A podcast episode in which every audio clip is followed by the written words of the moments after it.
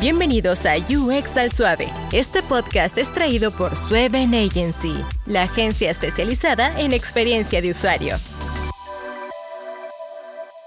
Bienvenidos a UX al Suave, un espacio donde hablamos sobre diseño e interacción en español y sin presiones. Hoy tengo el gusto de tener a tres estudiantes de diseño industrial y tecnológico Costa Rica. Hoy Vamos a presentarlos uno por uno. Si querés, vos, eh, Raquel, inicias y te presentás. Mucho gusto, yo soy Raquel Rojas, soy estudiante de bachillerato de Ingeniería en Diseño Industrial. Estoy haciendo ahorita el proyecto de graduación. ¿Te querés vos, Valentina? Mucho gusto, mi nombre es Valentina Ospina. Yo mm, también soy estudiante de diseño industrial, estoy en último semestre igual de bachillerato, eh, haciéndolo en producto. Y Dadir, al final, pero sos el único hombre que está hoy aquí con nosotros. no pasa nada, no pasa nada. Mi nombre es Dadir Vega, este, igual estudiante de último año, haciendo ya mi proyecto de graduación este, en, en el área de comunicación visual y específicamente estoy haciendo un proyecto sobre de servicios. Ahí está, es un gusto estar acá. Eh, más bien el gusto es mío de tenerlos ustedes tres acá. Eh, este espacio, este capítulo fue gracias a la Asociación de Estudiantes de Diseño Industrial del Tecnológico Costa Rica, eh, que quisimos traer a tres estudiantes ya bastante avanzados en carrera para que nos cuenten sus experiencias en esto que es el diseño industrial, pero más que todo enfocado en diseño visual, diseño de servicios diseño de interacción. No sé qué quiere comenzar. Eh, a ver, ¿por qué estudiaron diseño de interacción? Bueno, diseño industrial. ¿Pueden contarnos un poco de su background y para que la gente escuche por qué tomaron esa decisión? No sé quién de los tres quiere comenzar, así que pueden, pueden levantar la mano y decir, bueno, yo, yo, yo comienzo. Bueno, yo puedo comenzar. Este, de mi parte sí tengo estas... Inicié con muchas crisis, de verdad, vocacionales. Yo pasé como por tres carreras antes de llegar a diseño industrial. Eh, estuve primero en eh, ingeniería en telemática, así de lejos de diseño industrial inicié. Después pasé por ingeniería en computación, arte y comunicación visual y después ya encontré diseño y me enamoré. O sea, como que también ya era como la definitiva, ¿verdad? Ya estarme cambiando de carreras como que ya no estaba tan cool. Sí, de hecho pasar de telemática a diseño es un mundo de diferencia, digamos, así, de, de mundo de diferencia. A ver vos, Valentina, ¿cómo llegaste a diseño? Cuéntanos un poco. Bueno, yo parecido a Adir, pasé por muchas crisis vocacionales. Creo que toda carrera posible la pensé eh, tuve una época que quería estudiar eh, traducción simultánea, pasé por gastronomía, quería estudiar nutrición, medicina, o sea, realmente creo que pasé por absolutamente todas las carreras, hasta que faltando como dos meses para entrar al TEC, Em, dije como, bueno, tengo que decidir qué quiero hacer y realmente empecé a ver como un poco lo que era diseño industrial y me llamó mucho la atención. O sea, siempre había sido como muy creativa, como que me gustaba mucho inventar y así, pero como que tal vez no sabía que había una carrera como que encajaba en lo que a mí me gustaba y empecé a ver como la descripción de la carrera y creo que me enamoré y ya después con los años que empecé como ya los cursos y todo, ya dije sí, definitivamente aquí es. Y por último, Raquel, vamos a ver Raquel, ¿cómo llegaste a diseño industrial? Bueno, a diseño. a diseño, sí. Bueno, a mí me pasó algo curioso.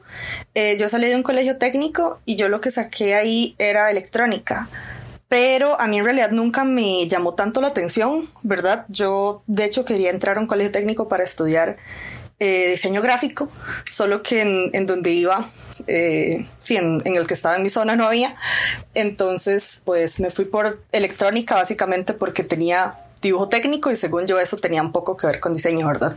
Sí, siempre supe, bueno, desde hace muchos años sabía que quería estudiar algo relacionado con diseño, en algún momento decía arquitectura o diseño gráfico o cosas así, porque en realidad tal vez no sabía que había en el mercado. Y hasta que llegué a la feria vocacional del TEC y descubrí que existía el diseño industrial, porque hay demasiada gente que no sabe qué es, fue que me di cuenta como que englobaba todas estas cosas que yo quería, que podía estudiar eh, cosas sobre diseño de producto y sobre diseño de interfaces y me encantó. Entonces pues me fui de una vez y hasta el momento me ha gustado mucho la carrera. De hecho, curioso, yo cuando estaba en el colegio, de hecho yo fui a una feria vocacional y estaba el TEC y el TEC tenía un banner de diseño industrial con la cédula de Costa Rica. Yo no sé si todavía lo usan, ¿verdad? Y entonces era como explicaban que diseño industrial y no sé qué, que habían diseñado la cédula y que eso era parte del trabajo y todo. Pero así un montón de años. Entonces yo me acuerdo de esa feria porque era así como, uy, mira, el diseño industrial dice que, por ejemplo, diseñaron la cédula. y todo, ¿verdad? Eh, y me llamó muchísimo la atención, ¿verdad? Aunque mi carrera, yo no, yo no pasé por industrial, entonces sí es totalmente diferente de ustedes tres. Pues bueno, iniciamos este capítulo. A mí me gustó hacerlo hasta ahora porque ya estamos casi terminando el año y hay mucha gente saliendo del colegio en este momento o, o a punto de graduarse y no saben qué estudiar.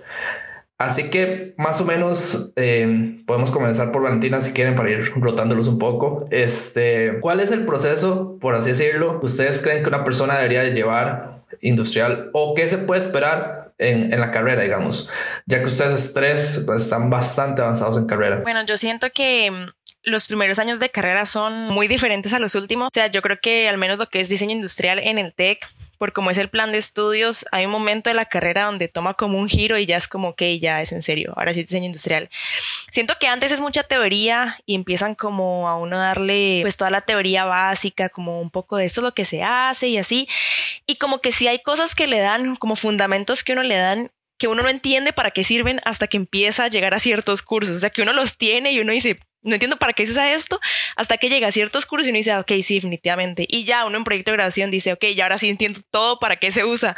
Entonces es como muy diferente lo que son los primeros años a los últimos. Siento que tal vez al principio, y de hecho pasa mucho, como que la gente no se siente 100% identificada con la carrera, como que tal vez no entiende qué es lo que está haciendo, o a veces como que incluso pues a nosotros mismos nos pasa, como tratar de explicar qué es la carrera es súper complicado en los primeros años, como que tal vez uno ni siquiera sabe decirles qué hacemos pero ya cuando uno va viendo y va avanzando, como que ya logra entender un poco más qué es la carrera y se da cuenta que en realidad el diseño industrial está en todo lado, o sea, en todas las empresas que uno se puede imaginar, ahí hay diseño industrial. No sé quién, quién de los dos quiere continuar, yo creo que yo creo que David estaba como, ya voy a darle clic, voy a darle clic, ya voy a opinar. a ver, dale, dale. Sí, este, no, no, este, es que sí, concuerdo mucho con lo que dice Valentina, es como al inicio de hecho, yo, bueno, tenía como este pensamiento cuando entré a la carrera y es que yo veía a las personas que estaban en el último año, por eso que llamaba diseño 7 y yo los veía como, oh, esos son como las leyendas, los que ya llegaron ahí porque hacían proyectos que uno ni siquiera lograba como este, imaginarse. Por ejemplo, eh, a José Chavarría, que él estuvo, bueno, por acá también en este podcast. Chava. Él había hecho, exactamente, Chava, él había hecho un proyecto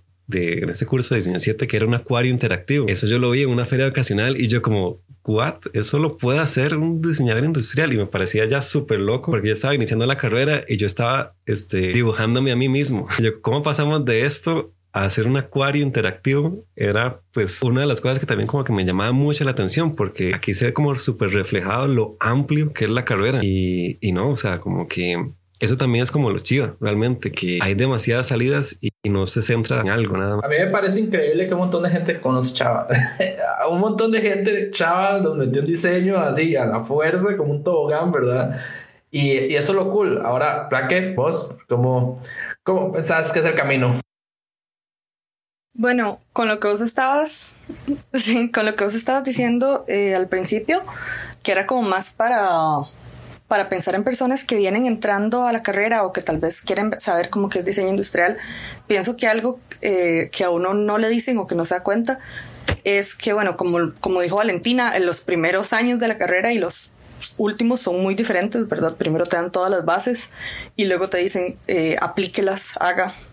Eh, pero también es que los primeros años bueno, por lo menos a mí se me pasaron súper despacito, ¿verdad? Y era como aprendiendo todo y luego de repente nosotros llevamos algo, digamos, nuestra modalidad de cursos es que llevamos eh, dos talleres de diseño al semestre. Entonces, digamos, un semestre diseño 1 y diseño 2. Luego otro semestre diseño 3 y diseño 4. Entonces vos estás llevando diseño 1 y al siguiente, digamos, un año después ya vas a estar llevando diseño 6. ¿Verdad? Se pasa rapidísimo. Eh, y bueno, y diseño 7, hay dos diseños 7 y ya son los últimos antes de hacer proyecto de graduación. Entonces sí, los últimos eh, dos años tal vez de la carrera, por lo menos a mí se me pasaron rapidísimo y en este momento que estoy haciendo proyecto de graduación es como muy increíble, ¿verdad? Como en qué momento llegué acá y como dice, como decía Dadier, uno hace cosas que jamás se hubiera imaginado, ¿verdad? Y tal vez hay cosas que uno hace que uno ve que le parecen así como normales, ¿verdad? Como pues son cosas de los cursos y las personas que van entrando probablemente los van a ver como, como algo súper complicado porque no saben nada de la carrera. Ahora, lo interesante aquí puede ser cualquiera, no importa. estamos hablando de un podcast de diseño e interacción que cubrimos varios tópicos de diseño, de diseño industrial, ¿verdad? Aquí lo que pueden explicar un poco como su, visión como estudiantes es dónde se conecta el diseño e interacción. Eh, yo no me sé el programa del TEC, ¿verdad? Yo no soy egresado del TEC, pero entonces yo he escuchado que diseño 7 y que diseño 7 es diseño interacción y que Franklin, ¿verdad? Entonces, ¿cómo a ver? Eh, yo he escuchado millones de cosas de ese curso de diseño 7. Entonces, eh, a ver, cuéntenos qué es, cuando ven diseño interacción, por qué es que lo ven, ¿verdad? A, la gente le gustaría escuchar un poco esa explicación. Bueno, eh, yo creo que Diseño 7 es este curso. Bueno, es que a mí me dio un toque de lástima porque me tocó llevarlo en esa modalidad virtual. Entonces, como que no vimos todo el potencial al mismo tiempo que agradeció porque eso significa, significaba que iba a ser muy pesado el curso. Pero es que sí, aquí, bueno, en el momento que yo llevé el curso de diseño 7, trataba de hacer un juego de pinball, ¿verdad? Interactivo. Pues usted lo jugaba con el celular y pues cuando, me da mucha risa porque siempre es como el primer semestre, ya la primera semana, perdón, eh, a usted le explican, usted tiene que hacer esto y usted se queda como, eh, no, no voy a poder hacer eso, está demasiado volado. Yo no sé programar, yo no sé tal cosa y un, y un montón de peros, ¿verdad? Todo el síndrome del impostor atacando y después cuando ya se ve al final de semestre entregándolo y como compartiéndolo a otras personas, este, antes se como, como wow, o sea, en serio hicieron eso en tan poco tiempo. Entonces sí, o sea, en este curso se ve pues todo esto de la, del diseño de interacción, pues aquí en este, en, en este semestre en específico en el que lo llevé, era pues básicamente como el celular, convertirlo como si fuera un control, ya de una consola o algo así. Y por medio de este, pongámosle wifi, de controlaba ya el, el videojuego que uno hacía en, en, la pantalla. Y sí, o sea, como, pero sé que en semestres anteriores eh, hubo una que era diseñar un espejo inteligente. Entonces, este, ya tenía el espejo y el espejo le decía el clima, las notificaciones de los redes sociales, podía poner música. Y eso me parecía como de ensueño, ¿verdad? Pero sí, no, la virtualidad virtualidad, perdón, fue que no, no se pudo como ver todo el potencial, pero sí sé que ese curso es muy, muy, muy volado. Y sí es dado por Franklin, el famoso Franklin. Imagínense que yo no soy del TEC y sé que es diseño 7. O sea, así es grave la situación con ese curso, digamos, de diseño 7. O sea, que yo, que no soy del TEC durante, y yo tengo ya como 10 años, sé que es diseño 7. Así de, de, grave es. Y es lo que se pueden esperar, digamos, eh, las personas que quieren eh, estudiar diseño de interacción. A ver, eh, aquí lo hablamos mucho eh, para las personas que nos escuchan de Costa Rica. Técnicamente, eh, oficialmente hablando, el único bachillerato en realidad oficial y verdad es estudiar diseño industrial y tecnológico y especializarse en diseño de interacción. ¿Verdad? Todavía, si no estoy equivocado. O sea, es la forma, digamos, como por así decirlo, universitaria real de estudiar de interacción en Costa Rica. Eso quiere, eso quiere decir que no es sencillo, eh, hay un examen de admisión en el Tecnológico Costa Rica que tiene cierto puntaje, yo no sé cuánto es ahora. Y en segundo lugar, eh, los años, ¿verdad? Que tienen que llevar, que no sé cuántos son, son cinco, creo, por ahí, ¿verdad? Depende. Son, son cuatro años, bueno, en teoría, ¿verdad? Son cuatro años para sacar el bachillerato y luego es, se supone que un año más para sacar la licenciatura. La licenciatura, como decías vos, se puede sacar en, si quieren esta área de interacción, sería una licenciatura con énfasis en comunicación visual. Y también hay otra, que es eh, la licenciatura con énfasis en producto, que es como el otro, la otra rama de la carrera. Exactamente es donde muchos estudiantes se van también. Eh, Costa Rica yo creo que es la parte más difícil, ¿verdad? Eh, pero aquí hablamos en diseño general, entonces Correcto. Es importante también que las personas que nos escuchen sepan que existen esos caminos, ¿verdad? Que no necesariamente tienen que llevar, por así decirlo, eh, comunicación visual y caer en diseño de interacción, ¿verdad? Em, ahora, cuéntenos un poco, a ver, ¿qué ha sido lo más difícil que ustedes han hecho? Digamos, así como que ustedes digan, no, yo dije aquí, yo, yo iba a abandonar, yo ya, ya estoy, ¿verdad? Eh, ¿Qué ha sido lo más difícil que ustedes han topado eh, así a nivel, a nivel de cursos? O puede ser un proyecto, puede ser exactamente eso. Bueno, a mí me pasó, hay un curso que nosotros llamamos que se llama herramientas digitales. Y cuando yo lo llevé, em, el proyecto final era hacer una maqueta de una casa inteligente. Entonces, como todos, todos los cursos empiezan igual, ¿verdad? Súper suave, haciendo un par de códigos, eh, que un círculo se mueva, que cambien de color algunas cosas. Y llega un momento del semestre donde, bueno, ahora es, eh, en ese momento era presencial, entonces ahora es, bueno, eh, pasar lo que está pasando en físico a la compu y de vuelta. Entonces era como ya soldar los cables, armar la maqueta, conectar todo y creo que al día de hoy ha sido el proyecto no porque fuera difícil en sí, uno lo logra, pero yo creo que fue el más demandante y el que más tiempo me tomó. O sea, yo recuerdo pasar horas de horas, o sea, una semana que pasé de lunes a miércoles en la universidad, no salí, o sea, no salí, no dormí, fue seguido. Tenía que soldar demasiados cables, hacer las conexiones, además había que hacer un video. Bueno, realmente creo que ese fue como el proyecto más difícil.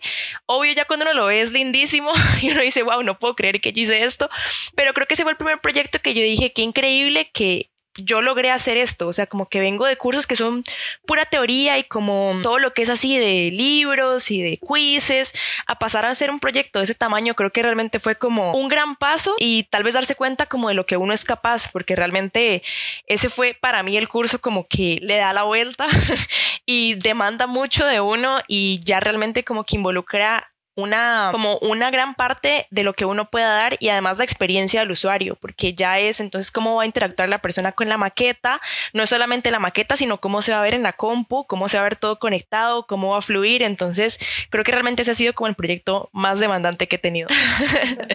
Yo creo que Chavarría estaría todo, estaría feliz escuchando eso, ¿verdad? que viene más de diseño interactivo. Em, pero sí, de hecho, eso es lo interesante, ¿verdad? Eh, no sé si Raquel, vos o David quieren agregar algo más a, hacer un curso, así que ustedes digan. No. Sí, bueno, para mí, ese que dice, perdón, para mí ese que dice Valentina, eh, en realidad sí estuvo demandante y sí estuvo difícil, pero creo que como, bueno, como ya les conté, como yo había salido electrónica, yo tenía como tal vez algunos conocimientos que me ayudaran ahí un poquitillo, pero sí hubo un curso que se llama em, Diseño 4, que es diseñar como una interacción en una página web, en realidad. No sé, tengo, tengo como mucho conflicto con ese curso porque al final no entendí tan bien que era lo que se suponía que teníamos que aprender, porque, o sea, sí, sí hicimos un montón de cosas, ¿verdad? Y, y, era así como, como, como te digo, como una interacción en una página web, este diseño de, de interfaces, pero el problema más grande que tuve fue que eh, se diseñaba desde una desde un programa que se llama Hype, que solo está para computadoras Mac, para las Apple. Entonces, bueno, yo no tenía, yo tengo una que funciona con, con, Windows. Entonces tenía que ir al, a los laboratorios de la U, que por dicho, bueno, ahí hay, hay compus, hay bastantes compus Max, y montarlo ahí. Entonces, lo más cansado era que a veces, bueno, ya de por sí el, curso me demandó bastante tiempo porque era como un, un, poco tedioso, había que estar cambiando como, como muchos keyframes y si los profesores te decían como, no, es que esto eh, sería mejor hacerlo como de tal color para hacer un cambio súper chiquitito, había que cambiar un montón de cosas. Eh, entonces, igual, o sea, pasaba, me acuerdo que una semana pasé saliendo de la universidad todos los días como hasta las 3 de la mañana, ¿verdad?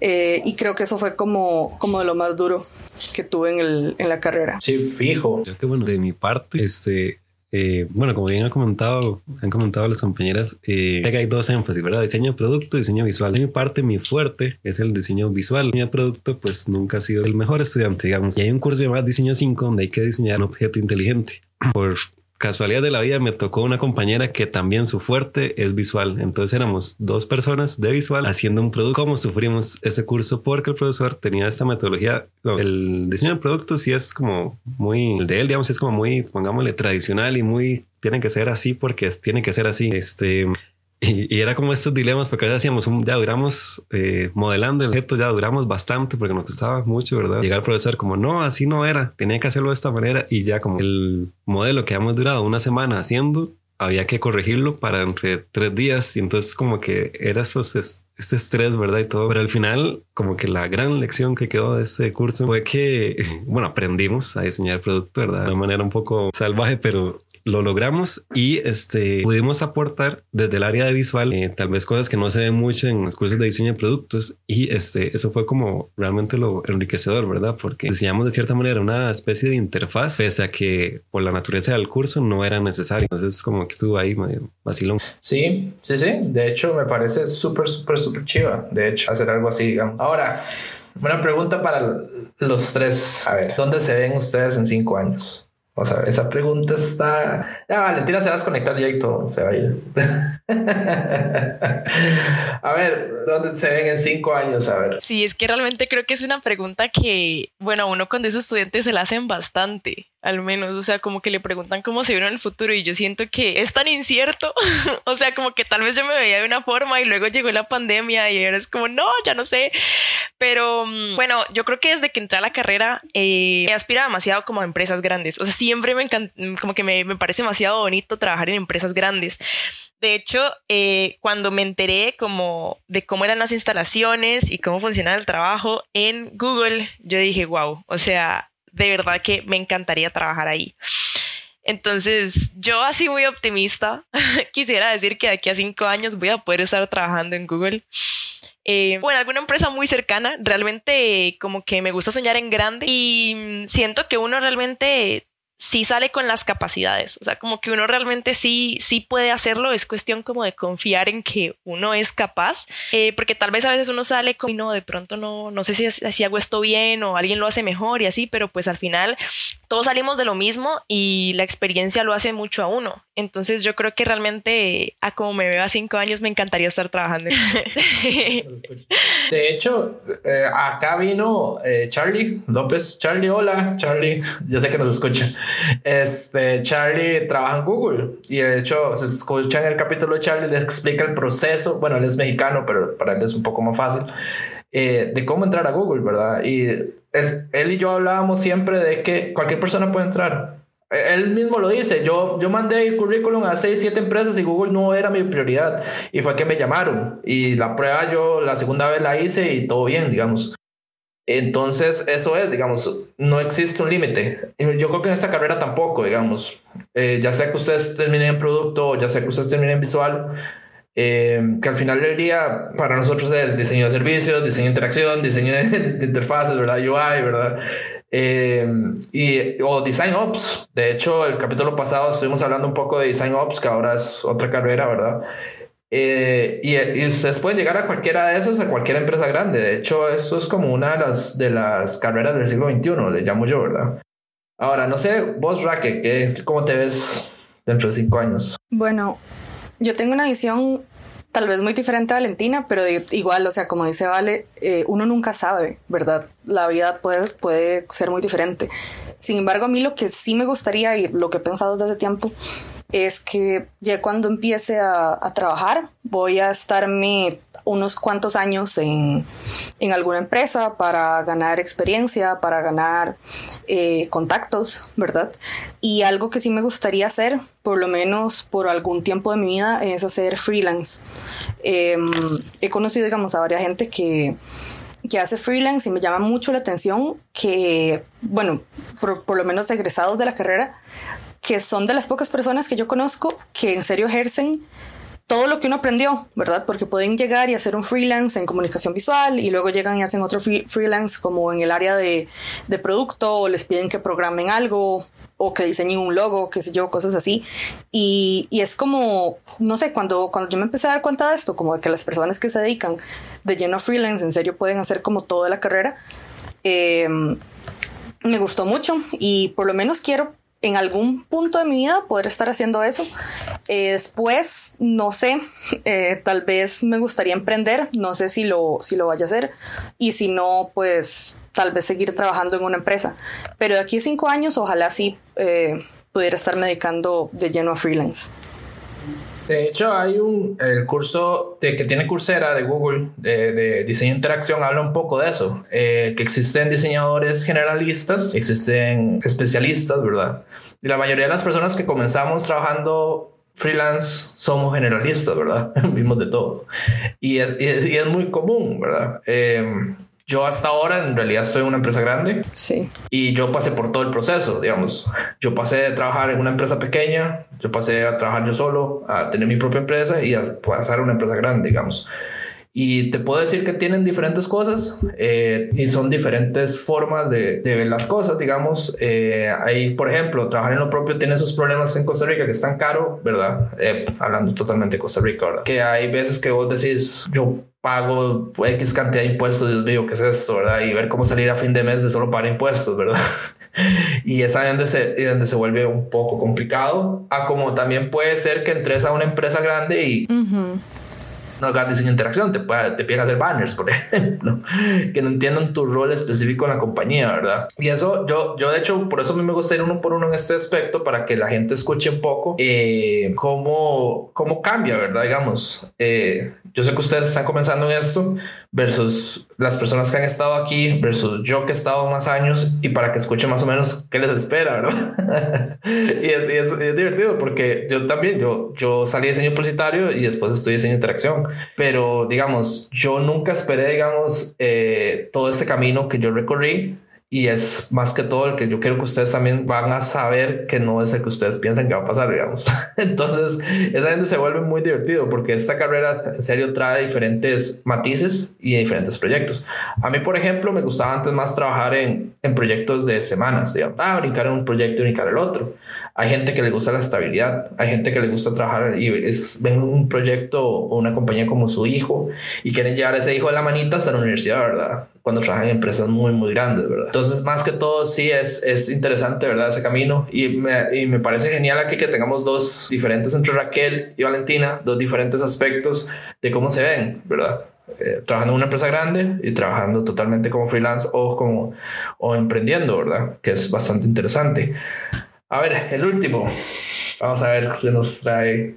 ¿Cómo se ve aquí a cinco años? Este me, me, hace mucho eco lo que está diciendo porque justo entré ahora a una pasantía que sinceramente como que no esperaba empezar a trabajar en esto. Es, va a empezar como a trabajar en el área de video, de producción multimedia. Y digamos es como realmente la carrera no nos enseña esto, pero uno aprende como por rebote, de cierta manera, a editar videos y animar un poco. Y eso me generó una oportunidad de empleo que yo dije como realmente no me veía aquí, ¿verdad? Pero démosle. Y, y eso también es como lo que me, me, me gusta un toque de, de, de, la carrera, que muestran y enseña tantas cosas que uno no necesariamente está limitado, porque sinceramente usted me pregunta al Dair que inició al inicio de la, al, en la carrera, que iba a trabajar como algo en multimedia, iba a ser como, no, porque la carrera no es sobre eso. Y este, pues ya como viéndolo a un largo plazo de cinco años, no sé qué, sí imagino, pero en otra cosa totalmente diferente. Una de las razones por las que yo había entrado a diseño industrial fue por este, la posibilidad de hacer video mapping, ¿verdad? Es todas estas proyecciones en edificios y todo y me parecía pues fascinante y me sigue pareciendo fascinante y, y he habido, me he aprendido ahí como medio rebote, un toque, ¿verdad? Y siento que me gustaría ir por ese lado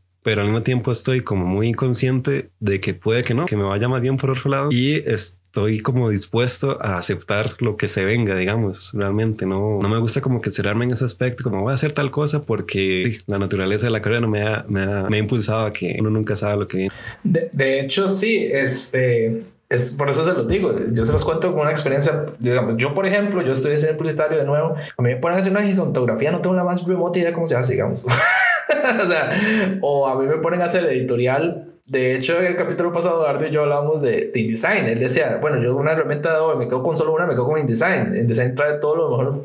Yo, yo, yo tengo como 10 años de no abrir InDesign. O sea, no sé, no sé nada, no sé ni, ni me acuerdo ni cómo hacer una página maestra. Pero digamos, yo antes yo decía, bueno, de, seguro de, voy a trabajar en una agencia como X o Y, ¿verdad? Y haciendo anuncios de revistas o cosas por el estilo, ¿verdad? Después encontré diseño interacción y no me enamoré de la carrera en sí.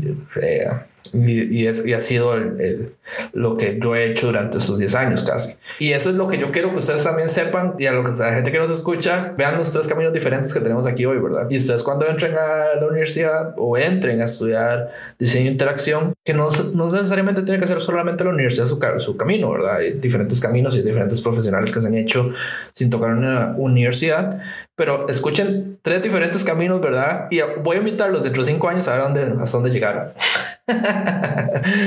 a, ver, a ver hasta dónde llegaron. Em, de hecho, eh, ahora que están, que, tengo tres estudiantes de diseño industrial del tecnológico, ustedes han sentido que ha sido, bueno, no sé si han tenido la oportunidad de ver otros cursos de universidades, sin decir nombres, ¿verdad? Ustedes sienten que, por, por así decirlo, las personas que están en otros cursos y todo tienen conocimiento suficiente o se quedan cortos o mira, sí, yo a veces he recomendado ciertos cursos, pero sí siento que se quedan súper cortos o han visto algunos cursos que sí son buenos, ¿verdad? Si son buenos los pueden recomendar, de hecho. Entonces, ¿cuáles serían como los cursos que han visto o han visto que sí, no, el mercado les falta? Yo cuando estudié, yo entré y vi estos cursos, yo dije, no, sigue siendo la mejor opción nosotros aquí en el TEC, ¿verdad?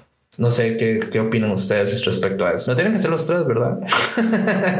este, bueno, yo no personal, este sí puedo decir el nombre porque está medio relacionado. Este, yo saqué el técnico en diseño gráfico y web en Fundatec, que este, cuando ya lo saqué fue súper redundante para mí porque todo lo que veía en la escuela, carrera de diseño industrial, lo vi en el técnico de diseño y incluso son los mismos profes. Era como que en la mañana estaba dando un profe no sé, la teoría del color y después yo llegaba a una noche al técnico y el mismo profe me daba teoría del color y se quedaba como, ¿qué está haciendo aquí? Y yo esperaba otra cosa totalmente, pero este, incluso al final, en el proyecto final del curso de ese técnico, se hizo como una especie de brainstorming de qué era lo que esperaba la gente en este, en este técnico. Y sí, muchas personas dijeron que esperaban más este, dificultad, que si era como muy básico todo. Y aquí estaba como la contraparte, porque al menos en ese grupo todas las personas ya tenían como una especie de carrera universitaria en, diferentes áreas, claro, pero eran como un poco más de tecnicismo, por así decirlo, en, este técnico. Era muy básico y la profesora decía, es que este técnico, el requisito para entrar es cursar noveno. Y claro, se no le puede llegar a un estudiante de noveno y darle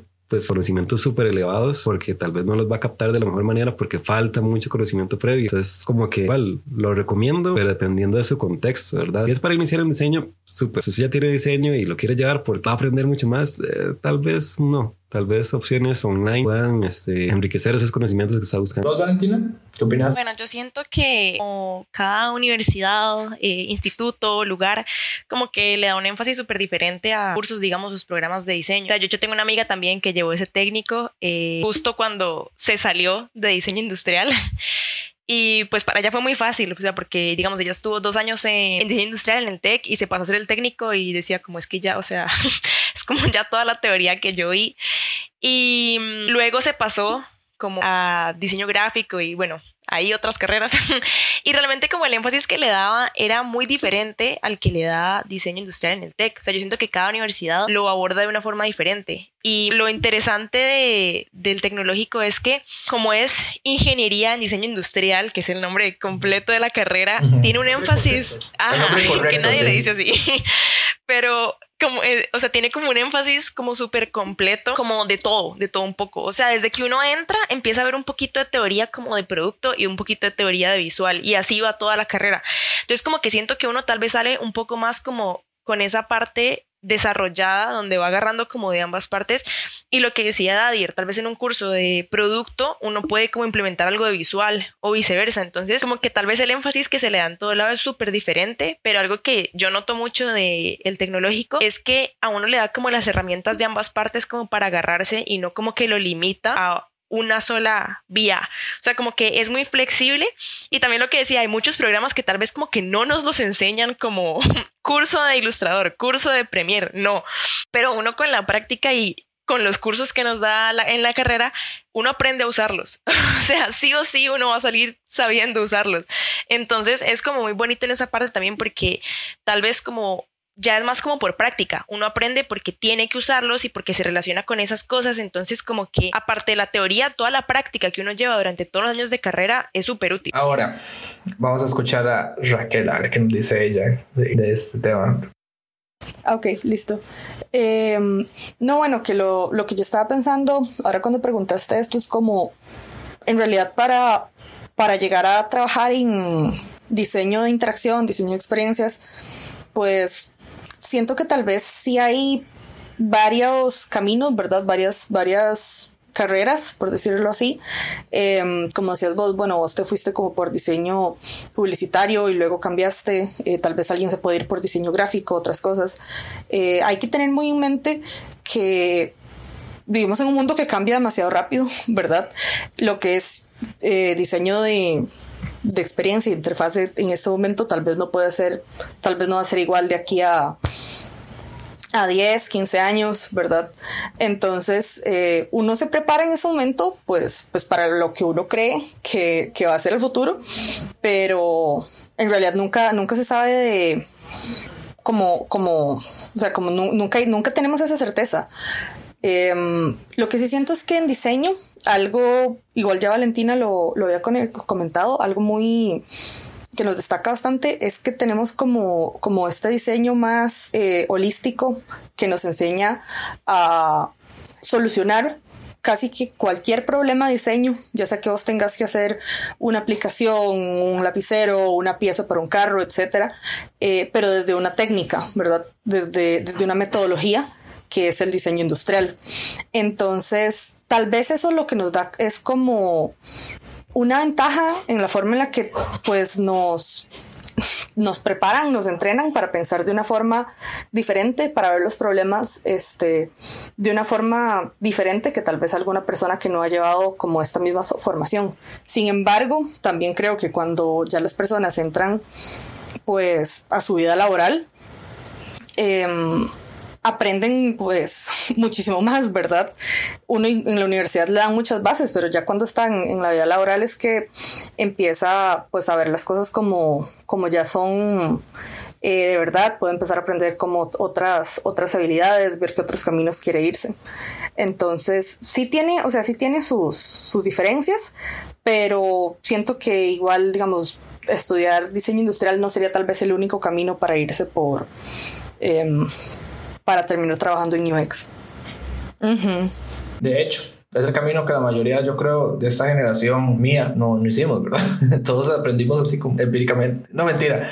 Yo sí tengo un técnico, bueno, se llama técnico avanzado Veritas, pero bueno, es otra historia. Ya Ana la contó hace tres, cuatro capítulos con este, entonces si quieren escucharlo se pueden ir a cuatro capítulos atrás de este. Eh, pero sí, yo creo que es el camino que la mayoría de mi generación tomamos al final y es la mayoría de los que estamos en este momento ejerciendo que no somos del TEC, que es el único camino que existía igual. Entonces, era lo que, lo que había. Cambiando un poco de tema, le mandé un mensaje a Chava Ria, a Chava, y les hizo tres preguntas. A ver, Aquí los tres están, pero que no quieren, no quieren ni saber qué les envió Ria. A ver, la primera es ¿qué, comen para ser tan cool? La segunda, ¿qué cosas nuevas vienen con la, eh, la asociación? Que por cierto, pueden ahorita hablar un poco de la asociación cada uno, que es, yo hablé al inicio. Y si toman Pilsen Imperial. Entonces, no sé, vamos al orden inverso. Eh, Daniel, si quieres, vos comenzás. A ver, con la primera, Pilsen Imperial.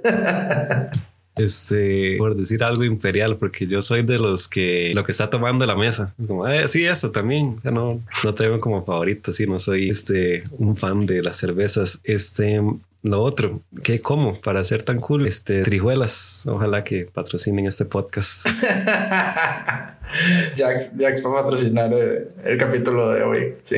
Y este, que, que de la socia, este, hace pues todo eso realmente de la virtualidad y la pandemia sí me alejé como bastante de la asociación porque, de verdad, no era más difícil así, pero yo siempre había estado como involucrado, pero súper indirectamente. Nunca estuve en la socia realmente, pero estaba como ahí ayudando a veces o cosillas así. Y algo que me parece que hacen como súper bien y que cada año es sorprendente como lo mejoran la semana, semana y semana diseño porque recuerdo cuando entré que era como algo todo ahí, todo normal, todo de cierta manera medio X. Después se fue así, convirtiendo en un evento como ya muy, muy importante donde involucraban a todas las carreras del TEC y ya, ya pasaba a ser casi como un evento del TEC y no solo para la escuela de diseño. Entonces eso es súper fascinante y también este con la virtualidad hicieron un evento que estuve en la semana ahí, si más, si, mal no recuerdo, sí. Y me acuerdo que ahí saqué tantos tips, sobre todo para eh, incursionarme en el mundo laboral, porque llamaban a egresados, ¿verdad? De la carrera y pasaban tips sobre cómo hacer un currículum, cómo presentar su portafolio y cosas que realmente no enseñan como en la carrera, pero que son necesarios, claro. Y, eso es algo como que la socia ha volado con respecto a eso. ¿Vos, Valentina?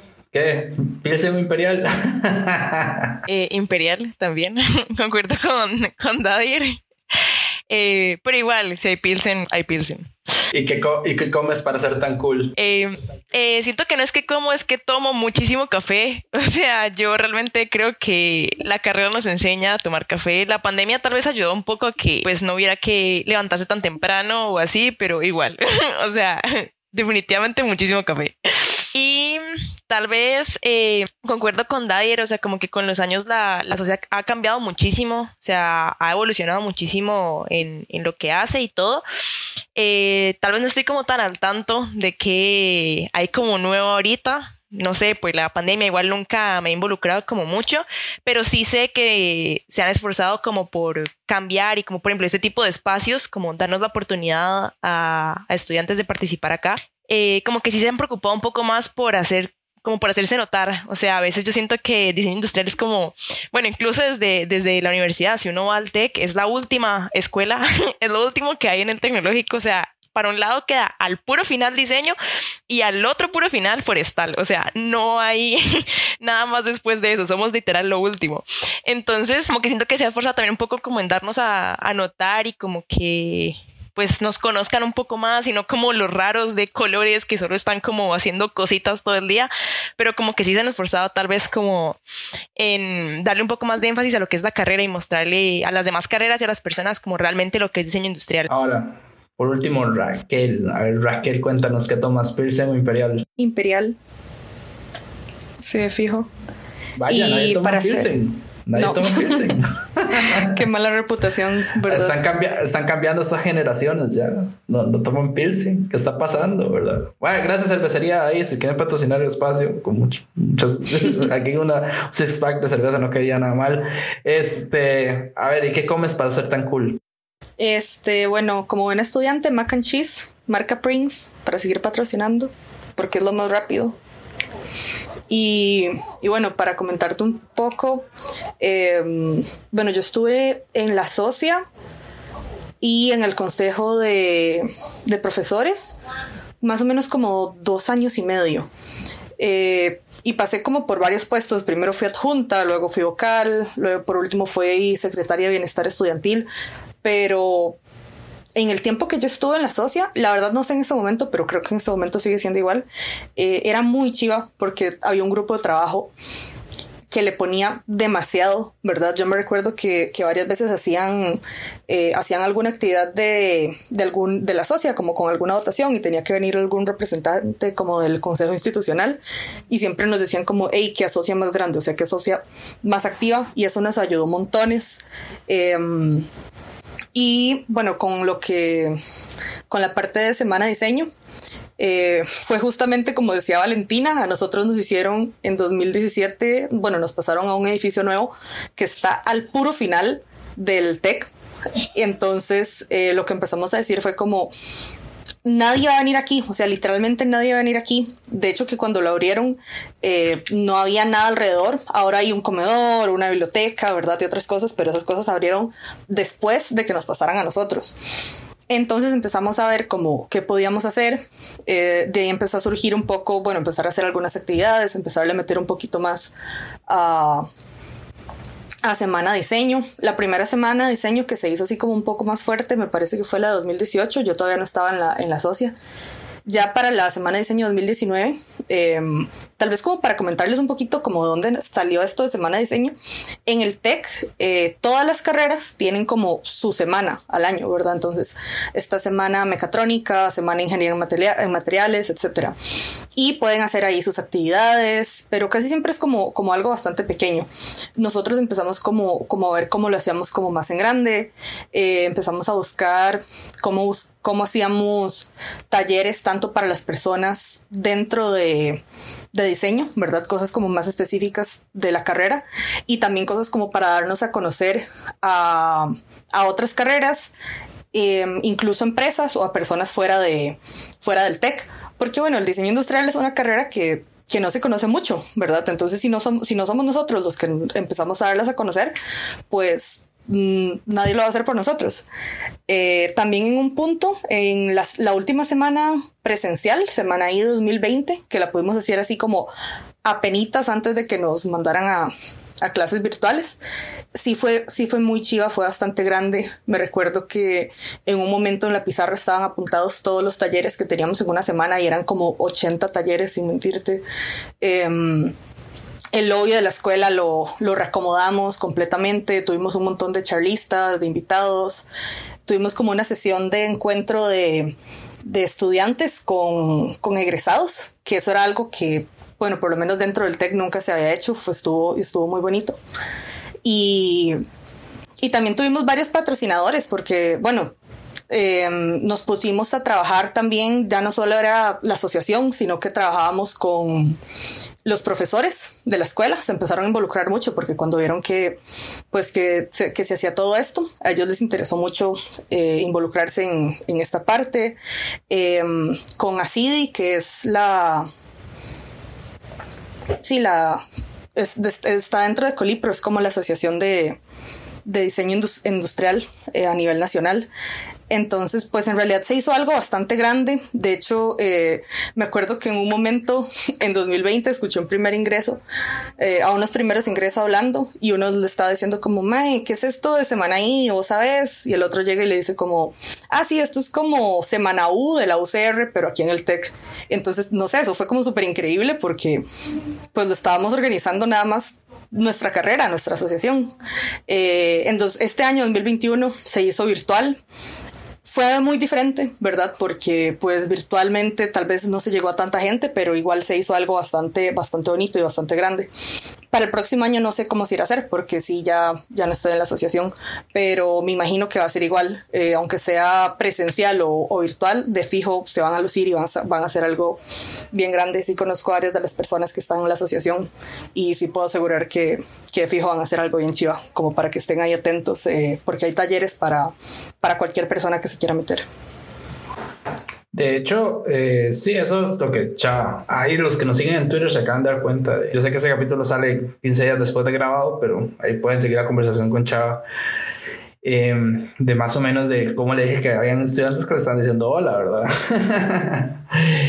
y, es, y es muy normal. Yo creo que es, es el, la gente que sale del tech con, sus con las personas que vienen de abajo también tratan de ser muy unidos todavía a la comunidad y todo. Y yo me he dado cuenta de eso. Yo creo que es parte de uno de los perks que tiene el, el tech que los egresados tratan de como empujar, y no lo digo por Chava, lo digo por Gloriana, que también estuvo aquí, y tratan como empujar a que las futuras generaciones salgan mejores que ellos, ¿verdad? Y eso me parece muy, muy valioso. Para ir cerrando, chicos, eh, los que escuchan el podcast saben que les pregunto siempre cuál ha sido su peor error.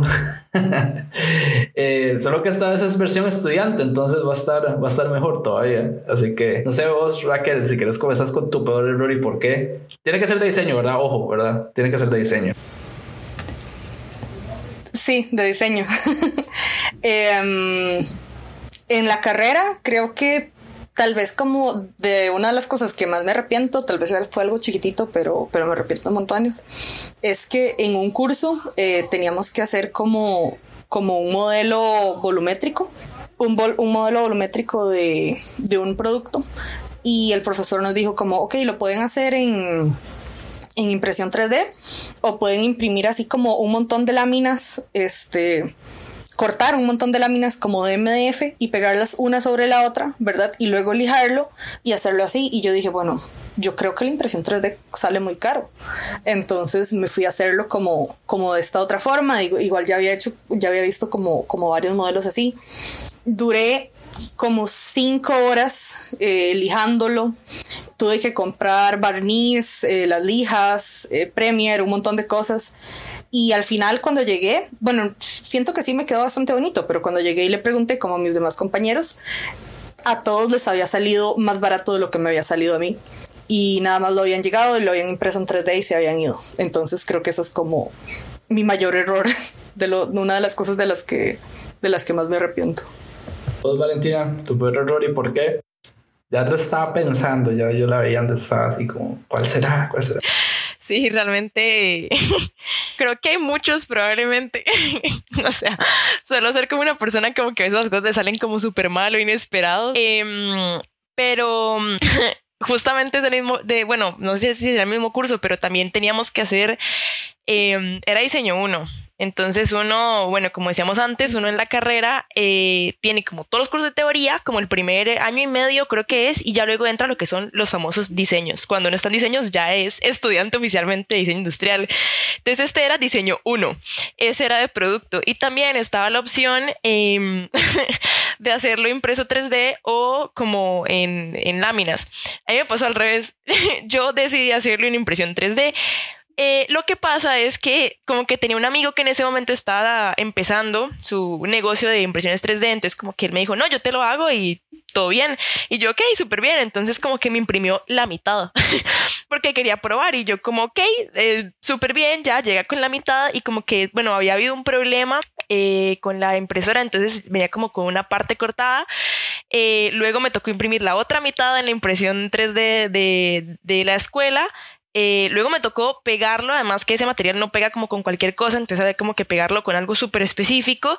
Em, o sea, todo, todo, toda la ejecución de ese proyecto fue mi error, porque realmente terminé, o sea, con las manos llenas de eso por días, o sea, no me caía de las manos. Luego tuve que ponerle, em, ahorita ni siquiera recuerdo el nombre, pero era como una masilla, pero no era masilla, sino como otra cosa que había que ponerle, pero tenía que mezclarla con otra sustancia y no la mezclé bien, entonces nunca se secó. O sea, al final eh, presentamos el proyecto como ocho y media de la mañana, un, no sé, martes, y yo lo terminé a las seis de la mañana el martes. O sea, digamos, no dormí, no me pude bañar, o sea, no comí nada, fue terrible y creo que ha sido mi peor error como confiarme de que sabía lo que estaba haciendo y empezar como a pescar por todo lado y no irme como por la opción más fácil. De hecho, de hecho, sí, eso está eso está buenísimo, digamos, ya está otro, otro top de errores. Vamos a tener que hacer aquí un recapitulando errores. Yo creo que ese va a ser un capítulo próximo. A vos, Daddy, ¿qué, ¿cuál ha sido tu peor? Otro que veo que está, pero con un error así como el tamaño así del Banco Nacional, ¿verdad? No, no, no. más que todo, más que error es por, por no hacer caso realmente. Es que eh, en mi caso eh, no soy tan bueno dibujando y de paso hago este anuncio. Es eh, un mito que eh, hay que saber dibujar súper bien para estudiar diseño. Este, yo soy el ejemplo de eso. No soy tan bueno dibujando y ya me va a agradar. Es un buen, es un buen recurso que uno puede tener, pero no es como indispensable. Bueno, no soy bueno dibujando en los primeros cursos de la carrera. Eh, recuerdo con mucho dolor esos días en donde no practicaba tal vez mi dibujo y llegaba el momento del examen. Y sí me acuerdo no voy a decir los nombres, pero un saludo a la profesora que este, ella agarró mi dibujo en medio examen y ya lo presenta a toda la clase y dice, esto es lo que no hay que hacer. Me lo devolvió y me dijo, vuelve a empezar. Quedaban como 20 minutos para terminar el examen. Y yo nada más como que digo, wow, ok. Este, no lo volví a empezar. O sea, no, no le hice caso. Yo dije, me voy a sacar, no sé cuándo me voy a sacar, me voy a quedar en esto, pero no voy a volver a empezar porque me costó un montón. Y no, este, sepan que este, a veces el redondeo puede estar de su lado y ese 67.51 puede salvarlo y pasar el curso. Entonces, este, sí, fue un, fue un, momento como muy humillante, digamos, pero era como ah, por confiarme realmente y no como practicar y practicar y practicar, porque eso pues se soluciona muy fácil. Que si le cuesta dibujar, practique más y ya, pero no lo hice. Recibí una humillación no tan grata. Eso es lo que les espera. De escucharon, si quieren entrar al tecnológico, eso es lo que les espera dentro de unos años. Em, yo creo que dibujo es un tema, yo tampoco dibujo nada, absolutamente nada. Así que, eh, y yo creo que es parte de la gente, es como un mito que yo creo que ayuda, digamos, volvemos a lo mismo, el diseño de interacción no se dibuja, en realidad no es tan importante. Yo creo que hay, bueno, hablando de diseño de interacción y diseño visual también, eh, lo más importante es tener ciertas herramientas y conocerlas, tener empatía y investigación, ¿verdad? Y análisis de datos, que yo creo que son herramientas son más importantes que saber dibujar, ¿verdad? Para una persona yo creo tiene que ser muy poco extrovertida para saber qué datos adquieren los usuarios, ¿verdad? Yo creo que sigue siendo aún así una de las herramientas más importantes con diseñadores de interacción debería de tener. Pero yo sé que productos, sí, y productos ustedes hacen diseños de productos físicos, ¿verdad? Eh, y eso es donde ahí se complica un poco no saber dibujar. Y eso es el reto que yo creo que cualquier persona que quiera entrar a diseño industrial y tecnológico va a tener, ¿verdad? Em, pues bueno, muchísimas gracias por estar aquí hoy. Eh, ha sido un placer tenerlos a ustedes tres. Eh, me he divertido montones con ustedes. No sé si tienen algunas últimas palabras. A ver, ¿alguno? No. Muchísimas gracias por la invitación y a la que le den trijuelas a todo el mundo. Gracias a todo el mundo cuando nos, nos patrocine Jax, ¿verdad? A ver, vos, Valentina, unas últimas palabras. Sí, igualmente, muchísimas gracias por, por este espacio y a las personas que ven este tipo de carreras como una opción. Eh, como dicen, sin miedo al éxito, de verdad. O sea, uno a veces cree que son súper complicadas, pero sí lo son, pero se logran. Realmente sí se puede. Y por último, Raquel, unas últimas palabras para las personas que quieren entrar a industrial. Bueno, bueno, primero, igual muchas gracias por, por este espacio y en general por, por hacer esta, este proyecto todas las semanas. Y para los que quieren entrar, pues que sepan que, que sí es una carrera demandante y difícil, pero que si es en serio lo que quieren, vale la pena. Digamos, vale la pena como todas las matadas y todo lo que uno hace. Entonces, que se manden. Esto fue UX al suave. Eh, todos los jueves, capítulo nuevo. Eh, nos pueden seguir en Instagram, Facebook y Twitter como UX al suave. Eh, próximamente vamos a tener una rifa para el aniversario. Cumplimos un año, bien, vamos a llegar a un año. Este, y vamos a tener una rifa bastante interesante. Probablemente vaya a ser otro libro. El año pasado regalamos Link UX en español probablemente este año también vayamos a regalar un libro por el aniversario de UX Suave. Como todavía no se pueden hacer eventos presenciales, entonces no va a haber fiestón, ¿verdad? y entonces vamos a, rifar un libro. Eh, muchísimas gracias a ustedes por escucharnos y muchísimas gracias a Raquel, Valentina y Dedier por estar, por estar aquí hoy. Muchísimas gracias. Buenas noches.